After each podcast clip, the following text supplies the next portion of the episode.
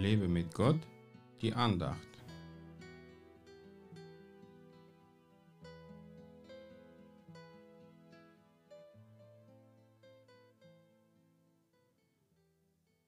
Der geistliche Mensch dagegen beurteilt zwar alles, er selbst jedoch wird von niemandem beurteilt. Denn wer hat den Sinn des Herrn erkannt, dass er ihn belehre? Wir aber haben den Sinn des Christus. 1. Korinther 2, Verse 15 bis 16. Was ist der Unterschied zwischen geistlichen und nicht geistlichen Menschen? Man nennt zwar irgendwelche Kirchenpriester Geistliche, aber leben sie wirklich geistlich? Oder vielleicht doch religiös? Ein geistlicher Mensch hat den Heiligen Geist in sich, der ihm den Sinn des Herrn zeigt, so dass er dann die gleiche Gesinnung hat wie Jesus. Bevor ich vom Heiligen Geist erfüllt wurde, waren viele Dinge für mich verschleiert.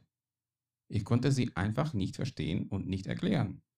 Erst durch die Erkenntnis, die mir der Geist Gottes gab, sah ich die Dinge plötzlich mit anderen Augen.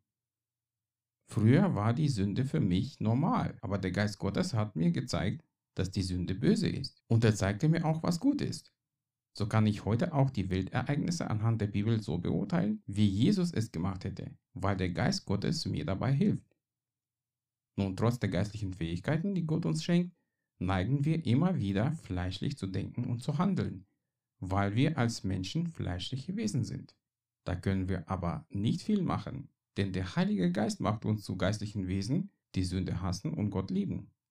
Das kann man nicht aus eigener Kraft oder aus eigenem Willen in sich hervorbringen. Warum wird man aber als geistliche Menschen nicht beurteilt? Weil Gott in uns wohnt und die, die ihn nicht kennen können, uns deswegen nicht beurteilen. Wenn ich zum Beispiel meiner Mutter von meinen geistlichen Plänen erzähle, versteht sie kein Wort und versucht das Gesagte mit ihrem Denken zu beurteilen. Diese Beurteilung ist aber aus Gottes Sicht vollkommen falsch. Lass dich vom Geist Gottes führen und leiten, damit du alles so beurteilen kannst, wie Gott es will und wie er es für richtig hält. Gott segne dich. Mehr Andachten findest du unter www.lebemitgott.de. Ich freue mich auf deinen Besuch.